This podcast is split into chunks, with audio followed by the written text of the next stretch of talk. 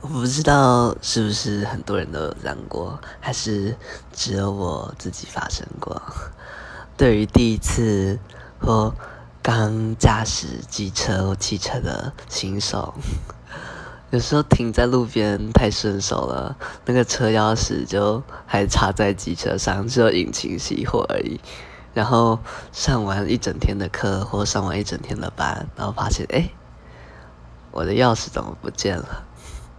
然后那个钥匙就会被一个好心人拔下来，放在你汽车的置物柜里面，或者是藏在你的汽车轮胎下面，就超尴尬的。